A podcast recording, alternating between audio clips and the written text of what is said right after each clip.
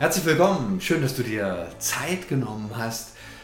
Jetzt gab es ja eine richtig lange Pause und es ist ja auch wirklich viel passiert in dieser Welt, wo man dachte, wow, gibt es sowas überhaupt in Europa? Krieg und mit Schmerzen sieht man, wie Menschen ihr Leben und alles verlieren. Schrecklich.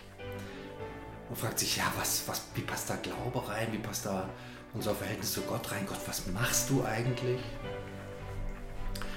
Und trotz allem oder gerade in diesem Schwierigen denke ich, dass Gott der ist, von dem alles kommt, der Leben hat. Ja, klingt so leicht, klingt so ein bisschen fromm.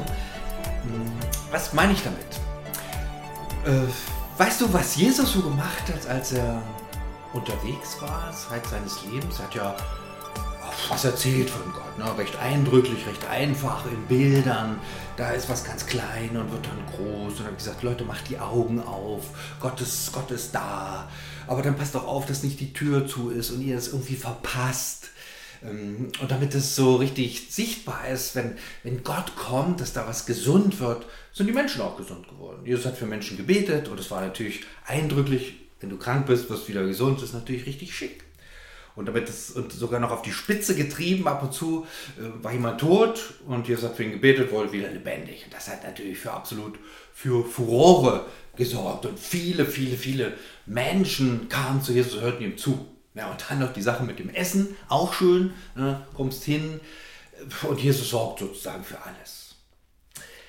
Äh, manchmal hat Jesus ja dann auch gesagt, du, ähm, wäre gut, wenn du mit mir mitkommst. Das haben schon mal nicht alle gemacht. Da waren schon einige, die sagten, ja, hm, mal gucken, ich muss erst noch mal nach Hause. Und manchmal hat sich Jesus dann auch Zeit genommen und hat gesagt, ähm, hat was gesagt, was Leute gar nicht verstanden haben. Und hat zum Beispiel gesagt, du, ihr müsst mich regelrecht aufnehmen, mich, ja, regelrecht mein Fleisch essen. Äh, und die Leute dachten, das kann doch nicht sein. Und Jesus hat sich gar nicht groß erklärt, hat das nochmal betont, was er da sagt. Ähm, und dann passiert was ganz Erstaunliches, die Menschen gehen. Das ist, viele Menschen verließen Jesus. Und das berührt mich schon sehr, es bewegt mich sehr, es bewegt mich auch mal sehr, wenn ich sehe, wie viele Menschen sind so in der letzten Zeit wieder aus der Kirche ausgetreten. Wie viele Menschen sind vielleicht nicht formal ausgetreten, aber für die bedeutet Kirche gar nichts oder bedeutet Gott nichts. Und scheinbar war das bei Jesus auch schon so. Und ähm, gerade dann, wenn Jesus ganz wichtige echte, wichtige Sachen gesagt hat, wo er gesagt hat, Leute, ihr müsst mich, es geht um mich, es geht um Jesus, es, es geht um mein Leben und zwar ganz und gar. Äh, Glaube gibt es nicht nur einfach so, das, was ich gebe, gibt es nicht nur nebenbei, sondern es ist entweder die Hauptspeise oder du, du, du hast es nicht gecheckt. Und das äh, finde ich recht mutige Worte von Jesus, dass er sowas sagt und auch locker riskiert, dass die Menschen gehen. Und Jesus ist ganz entspannt. Das finde ich richtig faszinierend, weil ich würde die Krise kriegen oder denke, Mist, jetzt gehen wieder Leute, was können wir machen?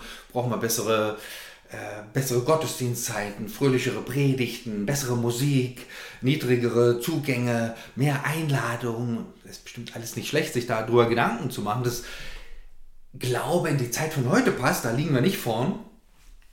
Ja, und Jesus ist da ganz entspannt. Und dann kommt er zu seinen Freunden und fragt, Sag mal, wollt ihr auch weggehen? Und das genau ist der Predigtext von heute, steht im Johannesevangelium und da heißt es, von da an wandten sich viele seiner Jünger von ihm ab und folgten ihm nicht mehr nach. Da fragt Jesus die Zwölf, werdet ihr auch weggehen? Und Simon Petrus antwortet, Herr, zu wem sollen wir gehen? Nur du hast Worte, die ewiges Leben schenken. Wir glauben und haben erkannt, dass du der Heilige Gottes bist. Du hast Worte, die ewiges Leben schenken. Ähm, Paulus nicht, Petrus, Paulus war an anderer Stelle, Petrus antwortet, er hatte hier mal einen Geistesblitz sozusagen. Und das war der Tag der Geistesblitze und er sagt, er hat ja auch schon wahrscheinlich drüber nachgedacht, wenn er sagt, Herr, zu wem sollen wir gehen? Hat vielleicht schon so innerlich abgeklappert, hm, da nicht, da nicht, da nicht. Und er sagt, bei dir bleiben wir, denn du hast Worte, die ewiges Leben schenken. Richtig, ähm, richtig krass. Und Petrus hatte ja wirklich einen großen Vorteil. Denn er hat ja Jesus kennengelernt. Er war sozusagen drei Jahre intensiv mit Jesus unterwegs, mit ihm verbunden, hat ihn erlebt, hat sozusagen diese, diese Welt Gottes in einer Dichte aufgenommen, wie uns das oft fremd ist. Ne? Oft äh, kriegen wir das ja nur so am Rande mit, die Sache mit Gott. Und er kannte sozusagen den Vergleich. Er war ja vorher schon Johannes da mal zugehört und wer weiß, was vorher noch so war. Und da sagt er, nee, ähm, mit den anderen ist nicht, sondern Jesus, ich bleib bei dir du, äh, bei dir ist was, bei dir ist, ist irgendwie dieses Leben, bei dir ist sogar ewiges Leben, was Jesus ja sagt, ganz erstaunlich. Und Petrus hat uns da ein bisschen was voraus, weil er diesen dichten Kontakt zu Jesus hat. Ist, glaube ich, ganz normal, dass sich irgendwie innerlich jeder fragt, ist die Sache mit Gott was? Ist das was? Also wenn ich, wenn ich überhaupt so ein bisschen Bezug dazu habe. Manchmal macht man sich das gar nicht bewusst, ne? Und dann kommen so die Dinge des Lebens, da kommt das Studium, ein anderer Ausbildungsort, äh, das Leben, der, was weiß ich, was für eine Stundenwoche, 50, 60, 70, je nachdem, wie du so verfasst bist. Und dann pfuh, läuft es und viele andere Dinge sind wichtig. Oder man hört was von Kirche und da war wieder was schwierig und da und dort und äh. Und, und plötzlich rutscht das weg und man geht vielleicht gar nicht so bewusst, aber irgendwann kommt der Punkt und sagt, ach, warum soll ich jetzt die Kirchensteuer bezahlen? Auch da kann ich auch noch drauf verzichten. Ich denke, das ist, ist so, die Herausforderung steht, die steht schon immer. Und da ist natürlich wirklich eine große Sache, wenn ich irgendwo, wie Petrus, so diesen Berührungspunkt habe und ich erlebe mal Jesus, ich erlebe Jesus. Und das ist natürlich toll, was von ihm zu hören, was von ihm mitzubekommen. Und Jesus sagt ja auch selber, wie das, wie das gehen kann, wenn er sagt, ähm, oder Petrus sagt es ja noch viel mehr, du hast Worte des ewigen Lebens. Und Petrus hat das live erlebt, er hat live die Worte von Jesus gehört und wir können das ja nachlesen. Nachlesen ähm, klingt immer ein bisschen nicht so spannend, aber auch oder nachbuchstabieren, was, was kommt da eigentlich von Jesus? Wenn Jesus sagt, du, ich bin der Weg, die Wahrheit und das Leben. Das ist ja nicht nur äh, irgendwie so ein Gerede, irgendwas, was Jesus mal so sagt, sondern das kann ich ja selber erfahren und spüren und äh, braucht dann natürlich auch offene Augen, ein offenes Herz und Gottes Geist, dass ich merke, ja,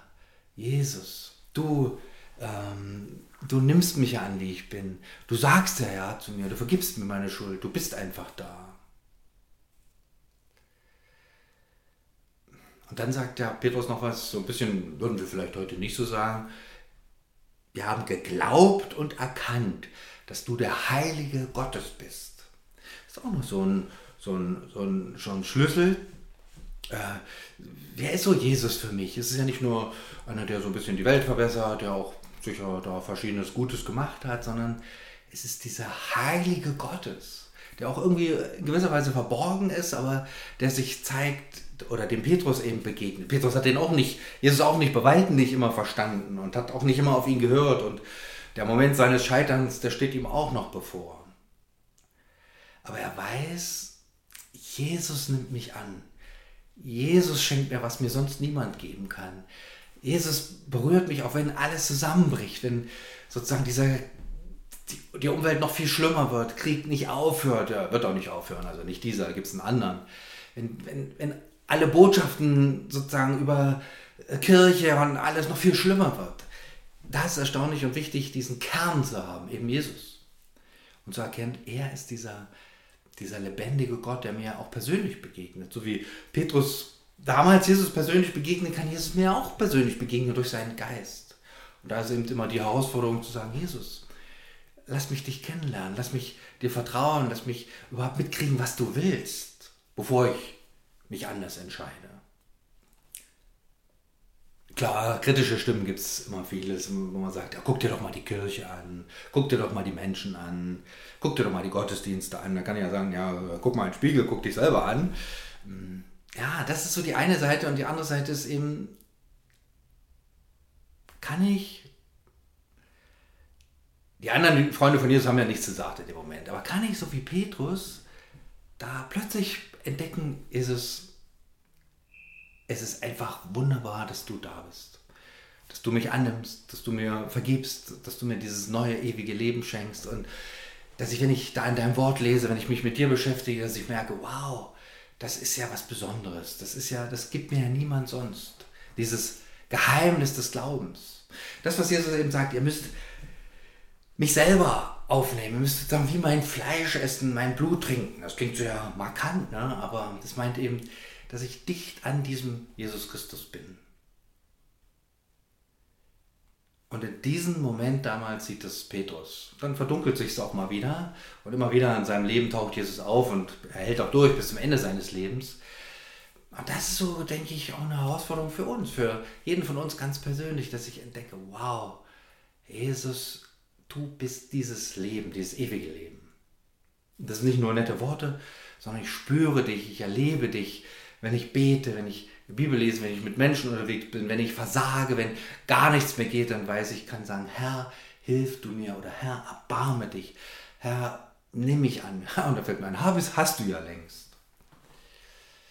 Jesus ist dieses Zentrum dieses Lebens, was Gott gibt. Und die Herausforderung, die steht, dieses Zentrum immer wieder zu entdecken, Jesus zu entdecken. Und ich glaube, das ist nicht, das fällt nicht vom Himmel, das passiert nicht einfach so. Und Petrus äußert sich hier. Und macht es mal, wenn alle gehen. Macht es mal, wenn man merkt, uh, die Spitze der Bewegung scheint jetzt aber durch zu sein. Hier sieht es jetzt nicht so gut aus. Macht es mal, dass du dann sagst, doch, ich bleibe dabei. Ich halte daran fest. Du hast Worte des ewigen Lebens und ich habe erkannt und geglaubt. Das Erkennen hat immer Grenzen. Ne? Ich, ich, ich vertraue zutiefst, dass du dieser Heiliger Gottes bist, dass du dieser Sohn Gottes bist, dass du das Leben selber bist. Einfach eine Begegnung mit Jesus und hier antworten die Freunde von Jesus so. Und ich habe so das Gefühl, dass ich das immer und immer wiederholen kann, letztlich in jedem Leben. Mal wo der Punkt kommt, bleibe ich dabei? Oder sage ich, komm, ich habe es versucht, aber jetzt ist gut. Ich habe Enttäuschung erlebt und alles und ach, es geht nicht. Tschüss. Oder besinne ich mich auf diesen Kern, auf Jesus selber, auf das, was er schenkt und sage, Herr, du hast Worte des Lebens. Du bist selbst das Leben und lass mich ja nicht von dir weichen, sondern dich erkennen, dir folgen, aus dir leben. Und bei Petrus passiert noch einiges. Hat noch einiges vor in seinem Leben und das äh, menschlich betrachtet kann man sagen, ja gut, dann stirbt er dann irgendwann für Jesus, aber hm, aber so hat er, ist es, konnte Gott viel durch ihn tun und hat dieses Leben schon in dieser Zeit erlebt, großen Geschenk. Und die Frage ist so, kann ich, kann ich das auch, trotz aller Brüche, trotz aller Schwierigkeiten, trotz aller Enttäuschung? Sehe ich, habe ich Augen für diesen Jesus? Scheint mir auch ein bisschen ein Geschenk des Heiligen Geistes zu sein. Er macht das, glaube ich, gerne.